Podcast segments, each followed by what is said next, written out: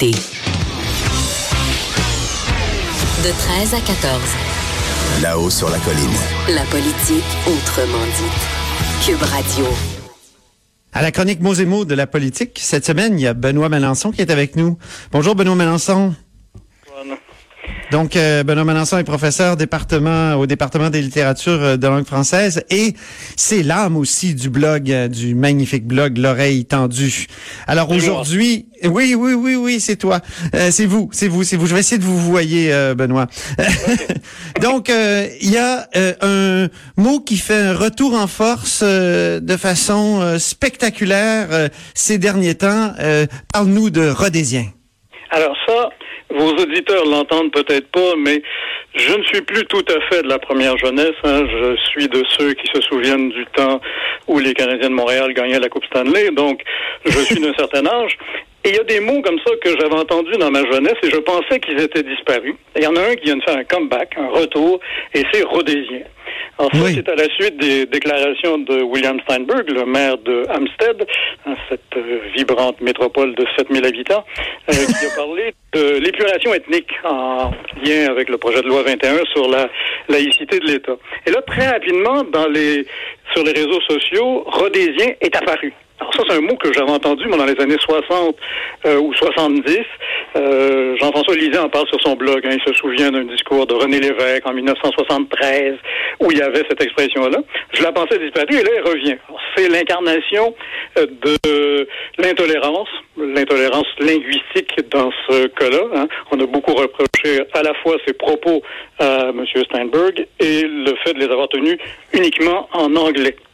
Alors ça, c'est, me semble-t-il, un retour tout à fait euh, inattendu, euh, qui arrive dans un contexte intéressant aussi. Hein. Euh, il y a eu le rapport de l'Office québécois de la langue française la semaine dernière. Oui. et on semblait dire, hein, on a beaucoup entendu ça, les gens ne défendent plus le français, surtout les jeunes. Hein, ils laissent passer toutes sortes de choses, ils ne tiennent pas compte des leçons de la charte de la langue française. Ben, il y a des vieux réflexes qui ressortent là. Euh, on entend quelqu'un tenir ce genre de propos-là, les tenir uniquement en anglais, ben, il y a une montée euh, de boucliers euh, immédiate. Donc ça, c'est assez intéressant sais et, vous savez, Benoît, qu'il y a des humoristes anglophones qui ont fait une chanson où ah on, ils s'auto, ils s'auto qualifient de rhodésien. Écoutons-les, Bowser and Blue. I'm a westbound Rhodesian. I'm a westbound Donc ça existe. ah oui. Alors, il y a un autre aspect intéressant de cette affaire-là. Oui. On a beaucoup parlé de laïcité, évidemment, depuis plusieurs semaines. Et j'avais, j'ai très rarement vu une liaison entre ce débat-là sur la laïcité et les questions linguistiques ça fait partie du paysage, mais personne ne mettait ça de l'avant très clairement. Hein.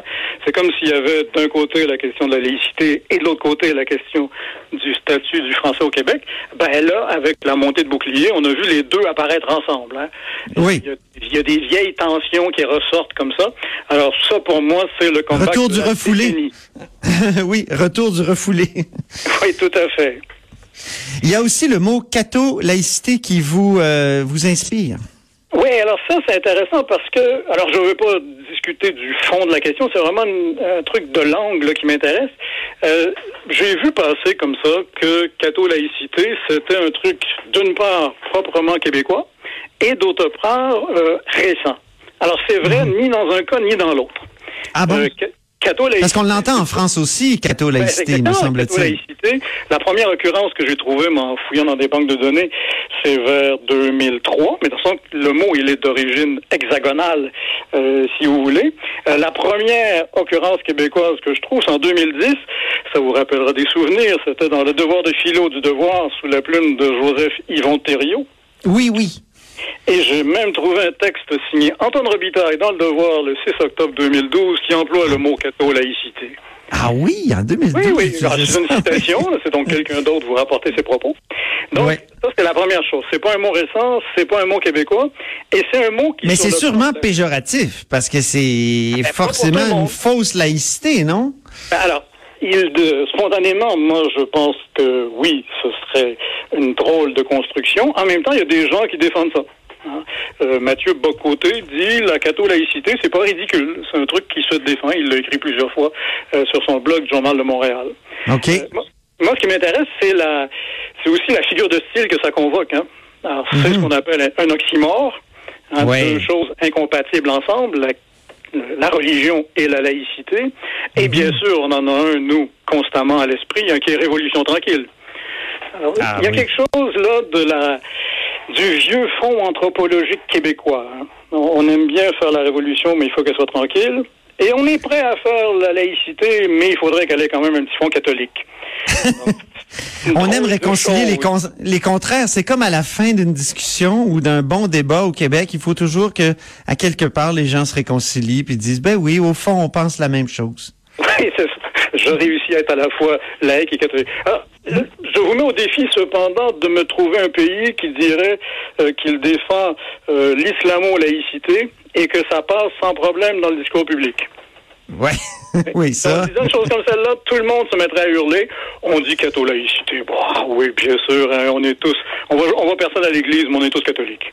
C'est ça, c'est ça. Il y a, il y a quand même des, des, des gens de, de religion juive qui disent euh, je suis juif de, de culture mais pas de religion. Donc Oui, il, peut, il pourrait y avoir une sorte de, de judéo-laïcité. Oui, je sais. Il y a mon cerveau qui vient de faire deux doubles tours là, pour essayer de voir ce que ce serait au juste. Alors passons euh, au troisième élément de, de cette chronique. Euh, vous voulez nous parler de Georges-Émile Lapalme et moi j'aime toujours parler de Georges-Émile Lapalme. Alors, il faut parler de Georges-Émile Lapalme. Oui. Alors, je rappelle simplement qui il est. hein. Il est né en 1907, il est mort en 1985. Il a été député d'abord à Ottawa, puis ensuite à Québec. Ça a été un adversaire de Duplessis. C'est le créateur du ministère des Affaires culturelles du Québec. C'est aussi euh, celui qui a donné son nom à un prix, un des prix du Québec, le prix pour la Oui. qualité et le rayonnement de la langue française. Que Alors, vous avez gagné. et voilà, merci de me le rappeler. C'est un bon souvenir et un honneur. Alors, depuis quelques années, Claude Corbeau, l'ancien euh, recteur de l'Université du Québec à Montréal, euh, réhabilite la mémoire de, de La Palme. Il a fait plusieurs livres où il le met en scène. Et là, il vient d'en faire paraître un tout récemment qui s'appelle Lecture, littérature et écriture. Ah bon? C'est en fait les notes de lecture de Georges-Émile Lapalme. Alors, Georges-Émile Lapalme, ça, je savais pas ça. Moi, il a été à la fois, pendant qu'il était député, il a été député et chroniqueur littéraire. Il tenait une chronique dans euh, Joliette Journal. Ah oui? Oui, euh, de 1947 à 1950. Et c'est ce que Claude Corbeau vient de faire redécouvrir. Donc, il a ressorti ses textes alors, avec des phrases très, très fortes. hein. On m'a demandé Oui. pourquoi lisez-vous? J'ai répondu pourquoi mangez-vous? Ouais. C'est quelqu'un qui accorde une très, très grande importance à la culture en général, à la littérature en particulier. Et dans ce livre-là, donc, c'est ses notes de lecture. hein. C'est des notes de lecture des années 40 et des années 60. Il y a aussi des passages sur la langue. Et ce qui m'a beaucoup frappé, c'est comment la défense du français pour euh, Georges-Émile Lapalme n'est pas liée à des phénomènes strictement politiques. Euh, c'est pas lié à une politique nationaliste. C'est pas lié à l'économie. C'est lié à la littérature. Si Mhm. Georges-Émile Lapalme veut défendre le français, et il le fait, hein, il était là quand on a créé le, le Fils québécois de la langue française, par exemple, s'il veut défendre la langue, c'est parce que la langue, pour lui, ça vient de la culture, ça marque la culture, et c'est évidemment le rapport à la France. Alors, Ah, ça, c'est un discours qu'on n'entend plus aujourd'hui. On entend... Qui est même devenu interdit. On se fait traiter de colonialiste. Je sais, j'ai déjà, moi, dit que j'avais un, un rapport particulier à la France dans un éditorial. J'avais reçu des lettres d'insultes. Ah, moi, je dis que si jamais je meurs un jour, je voudrais être réincarné en français. Donc, euh, Ah on peut oui. s'entendre là-dessus, il n'y a pas de problème. Mais c'est- on peut pas faire semblant, quand on parle de langue, qu'on n'est pas toujours en train de se définir par rapport à la France. Il n'y a rien à faire, là. C'est toujours là, en arrière-plan. C'est à l'avant-plan euh, chez La Palme. Alors, je suis pas de ceux qui disent que les hommes politiques ne lisent pas de livres. Hein, c'est pas vrai. Hein, Non. François, François Legault fait des recommandations littéraires sur son fil Twitter. C'est plutôt sympathique, ça. J'ai lu le dernier roman de Michel Houellebecq, Sérotonine, non recommandé aux déprimés. Donc, vous voyez, notre premier ministre nous donne des conseils de lecture. Euh, mais C'est mieux que demandez- rien. Comment? J'ai dit c'est mieux que rien. oui, oui, non, non. Puis, euh, il a aussi beaucoup aimé l'ami prodigieuse d'Elena Ferrante. Euh, mais si vous demandez à François Legault de défendre la charte de la langue française, il va la défendre avec des arguments nationalistes, des arguments politiques, des éléments, des arguments économiques, des arguments démographiques. Vous l'entendrez jamais parler de littérature pour défendre la, charte de la langue française. Et c'est ça qu'on entend chez La Palme, mais c'est pour ça qu'il faut aller lire La Palme. C'est une des dernières personnes à avoir pensé la langue dans ce rapport-là à la littérature. Bon, ben je terminerai euh, cette chronique euh, en rappelant la phrase qui est au fronton de euh, votre blog L'oreille tendue. Nous n'avons pas besoin de parler français, nous avons besoin du français pour parler, disait André Bello. Voilà, c'est ma devise. Je vais me faire faire des t-shirts un jour avec ça. Formidable. Merci beaucoup, Benoît Mélenchon. À bientôt.